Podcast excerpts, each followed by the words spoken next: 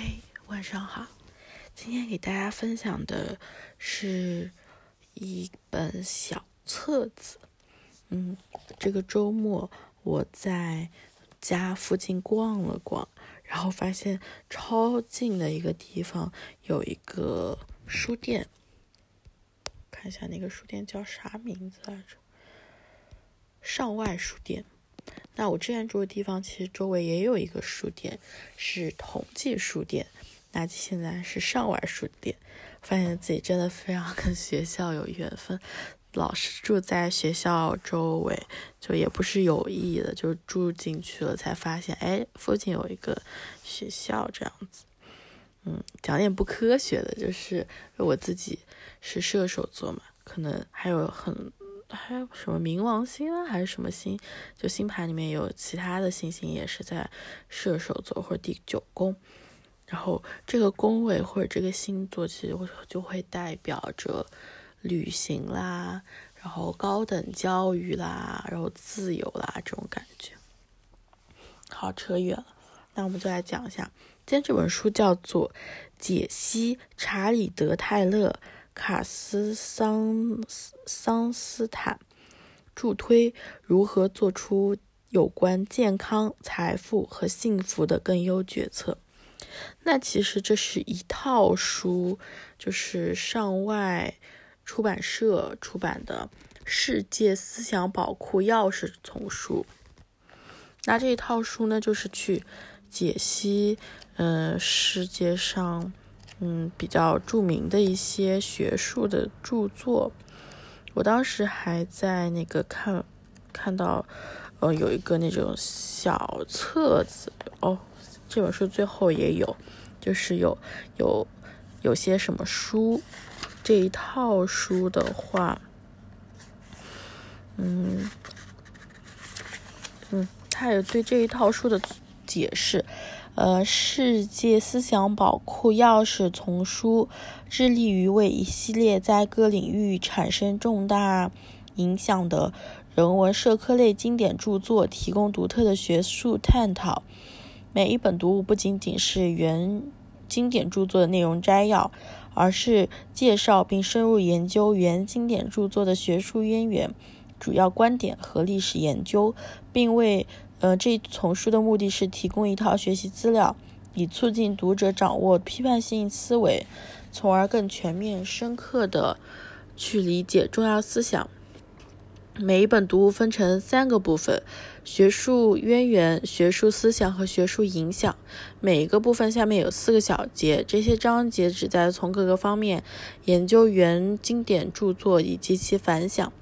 由于其独特的体体力，每一本读物不仅易于阅读，而且另有一项优点：所有读物的编排体力相同。读物在进行某个知识层面调查或研究时，可交叉参阅多本该丛书中的相关读物，从而开启跨领域研究的路径。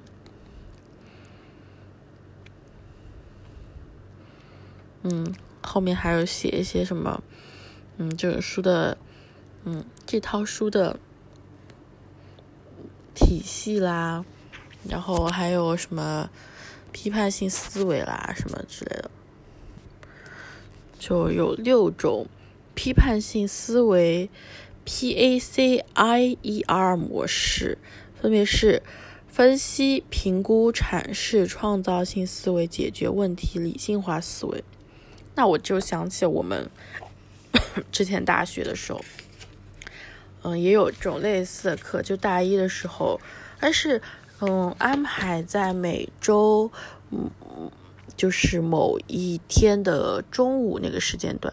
我们学校是，呃，中午也安排课的，每天最多可以有十三节课，然后中午就是第五、第六节课，然后下午是第七到第。呃，第九节课吧，是是是，哦，那就是到第十节课，然后晚上是十一到十三节课，就三个三个课时。那中午那两节课，我反正我是一般不会选课，但是这种固定了的课我也没有办法，我就只有去上。嗯，一般就是外教来上这个课，他会跟我们讲一些批判性思维 （critical thinking） 啊，然后我好像就记得 critical thinking 了，然后讲一些乱七八糟的。我那时候英语成绩还蛮差的，因为我自己是一个英语不是很发达地区出来的小孩，然后我在上海这边读书，就跟学校学同学差距还拉的蛮开的。所以我现在已经不记得当初的那节课讲了些什么了，因为当时可能我自己也没有太搞懂，但留下的印象就是那种大家坐在一起讨论问题，然后研究一个主题的感觉还是不错的。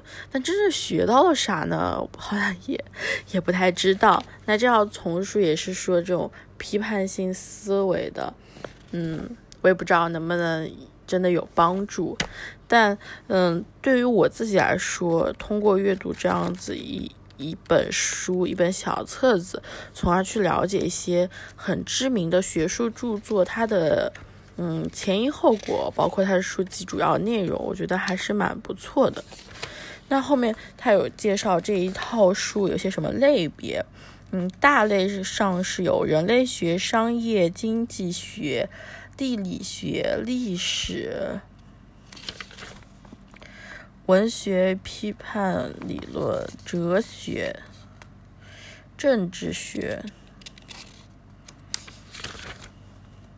心理学、社会学、神学。哎，我不知道是我感觉问题还是排版问题。就我现在看起来，就是这本书后面的这些 list 比我当初。在那个书店看到一张小册子上面多一些，嗯，我也不知道为什么。好了，就是说一些有的没的，那我们来就说这本书。我当时其实想看的书还蛮多的，就是感兴趣的方面，因为其实刚刚念的几个类目都算是，呃，我我偏文科，如果单。从文科、理科这样的分来说，偏文科。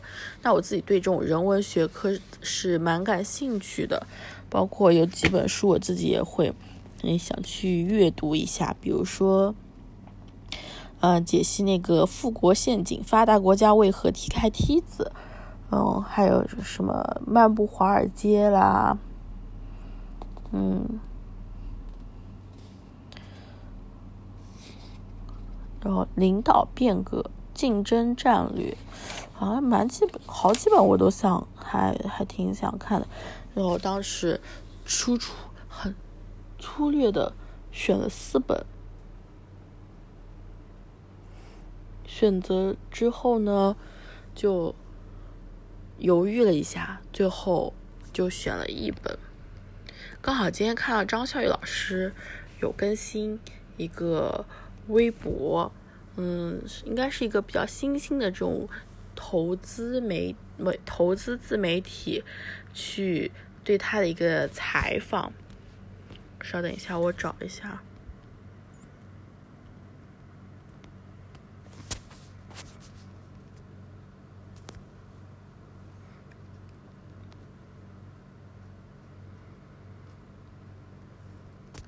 啊。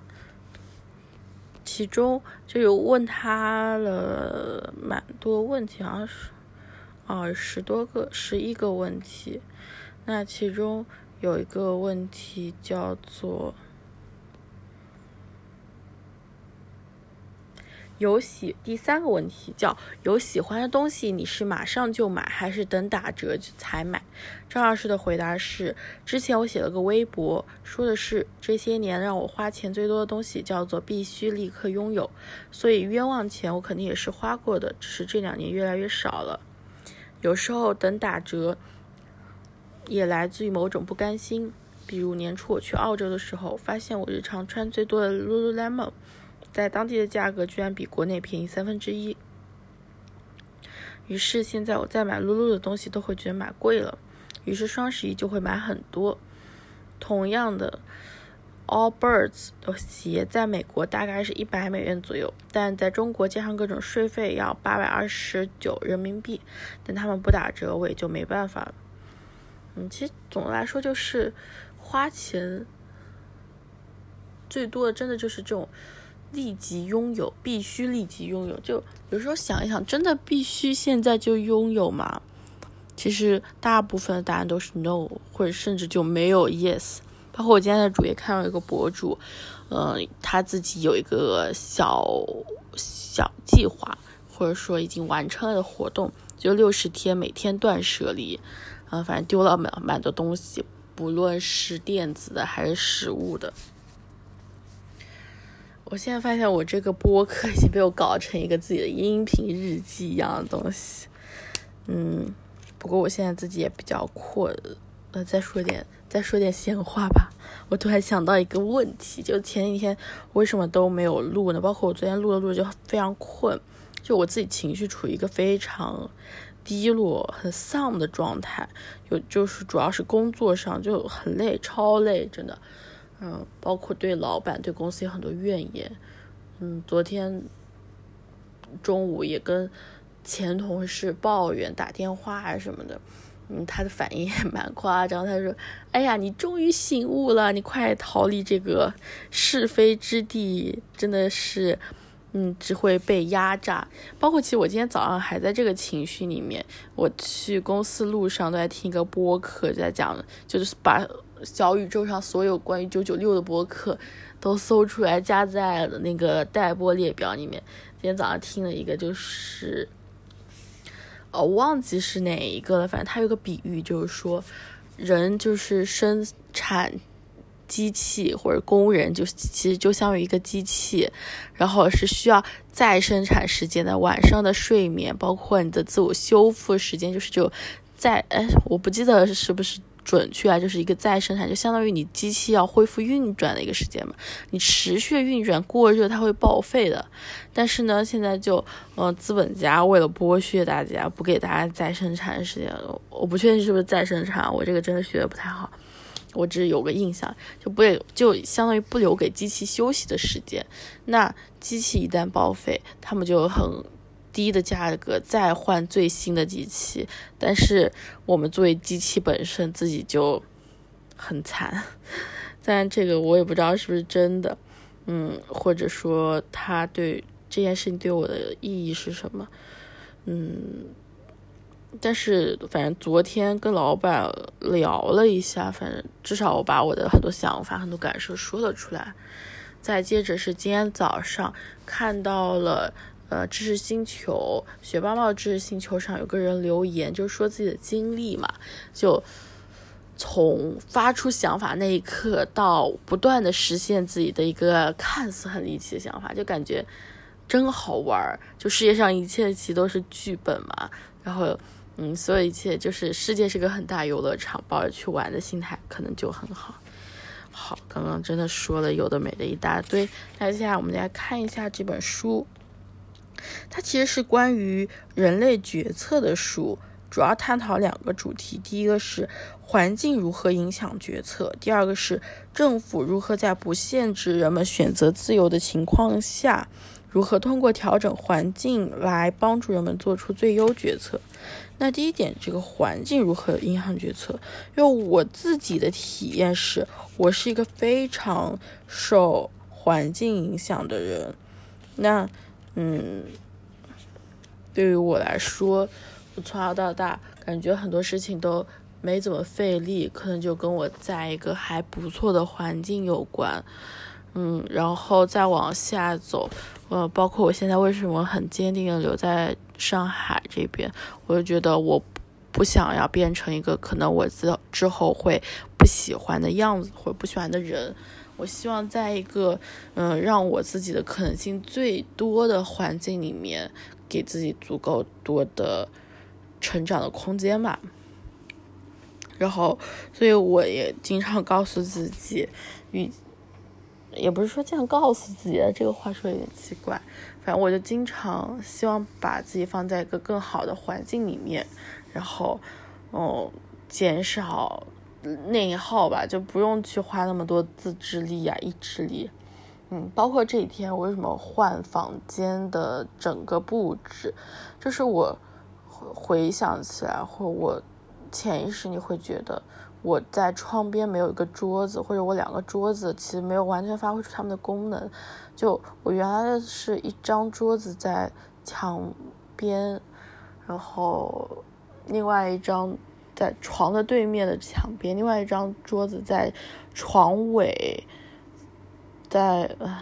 怎么描述这个空间感觉？感觉总感觉不太，反正他们两两张桌子就是横七竖八的摆放着，然后就一张沦为杂物台，另外一张上面垒了一个书柜，就变成了也是变成了杂物台。因为光线的关系，可能这两张我都不会去坐在那里好好的，真的是去写什么东西或者什么。然后我就发现我在搬到这里之后。就很少会认真去写东西。如果要写个东西的话，阻力是很大的。我可能要先把我的小桌板支起来，或者要去找一个不是很舒适的地方写。那那天晚上也是灵光一现，突然觉得啊，还可以这样摆。那我这几天其实写东西的概率，包括读书啊，包括就早上起来化妆的一个享受程度都完全不一样，所以就。环境真的非常重要，包括之前有一期聊那个新年计划那一期嘛，也是非常强调那个环境的重要性。那好，我们接下来看这本书。嗯，这本书其实是一本讲助推的书。那它前面其实讲到助推的主要论点是。人们做决定时所处的环境会影响他们的选择。作者举了一个在线政府项目的例子，该项目要求老年人从四十七种不同的处方药方中选择一种。这个项目设计的过于复杂，很难做出最佳选择。通过设计决策环境达到影响行为的目的，就是泰勒和斯坦桑所说的选择构架。他们认为政府应该创建更好的选择构架，以帮助民众做出明智的决策。同时，他们也强调这种帮助不是胁迫，政府不应该剥夺他们的选择自由。然后，其实有一个点还蛮。有趣的就是助推的另一个观观点是，在我们的日常生活中，助推如处无处不在。这其中的潜台词是，这些助推可能并没有把公众的最大利益放在心上。例如，有一篇书评将助称助推称为一个营销人员的梦想。几十年来，营销销售和广告一直在使用助推中描述一些的技巧。比如产品布置和名人代言，美国苹果公司的 iBank 产品就是将助推理念运用在广告中的一个例子。记者曾描述，在一些商场，这个技术将通过顾客的智能手机锁定他们在商场的行踪。甚至定位到他们过道所站的位置。这个技术将顾客视线内的产品销售信息推送到顾客的手机上，为顾客提供个性化购物体验。那我之前可能没有感觉到，呃，就是这个现象，直到这题出来，我才发现，或者才嗯突然感受到，因为我自己工作也是营销相关的嘛。就真的在营销和推广领域，这种心理暗示真的非常的可怕。很多时候，嗯，我之前跟朋友在聊嘛，就大家一定要去回顾或者反思你的这个想法到底是哪里来的。就有的时候，就像那个《盗梦空间》一样，就像就你就被植入了一个想法，但这个想法是到底是不是真的？然后你是不是真的体验过？就。很难说，就而且就算你真的体验过，它就是真的嘛？也很难说。但至少我们要首先问自己，这件这个想法是我自己经历了什么吗？还是别人告诉我是这样子的？如果是后者的话，就要警惕和小心，因为别人的经验是不可复制的。虽然自己的经验很可能也是不可复制的，但别人的经验对于你来说的参考价值没有那么大，特别是一些负面的情况。因为我自己来说，我有段时间非常恐慌，或者是有一些负面情绪，就感觉女性的地位或者生存空间非常的可怕。然后嗯，日本 H T K T 还是啥那个电视台出过一一系列纪录片，什么女性贫困啊、老后破产，就非常凄凉的前景，就觉得怎么办啊？我以后完蛋了，怎么怎么？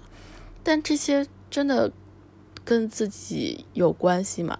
或许是有的，但是站在一些比较神棍的角度来说，这都是幻觉，都是外界的东西，所以还是要坚持自己的很多想法。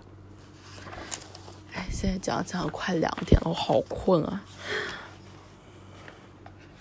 再看最后一个点，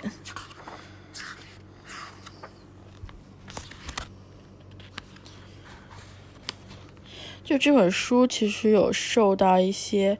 争议，嗯，其实像刚刚一样，也是说到，哦，决助推指出人类决策中一贯的缺陷，而决策者不可避免的也会受到这一缺陷的影响。那么，民众怎么相信他们会做出明智的干涉呢？就是你，你做干预其实是一个上帝视角嘛，但是。你真的会做出最明智的干预吗？这其实是要打一个大大的问号的。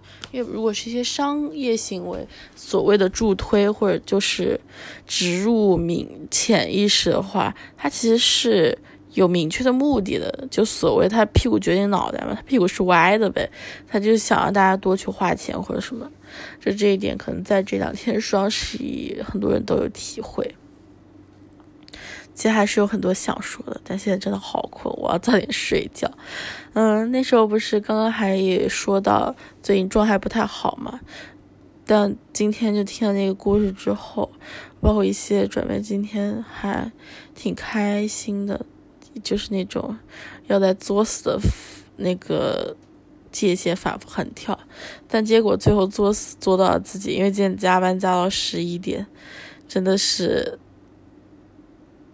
不知道自己在干嘛。嗯，最近嗯也有一些很挺好玩的话，什么就你天天九九六，老板就能早一点开上九幺幺，哎九幺幺还是什么，就保时捷那个车。然后今天回家路上跟爸妈也打电话，简单说一下，就是你真的越能干，干的越多，以后任务也就会越多。所以这是一个需要自己花小心思去 balance 的东西。好了，那今天的分享就到这里，晚安。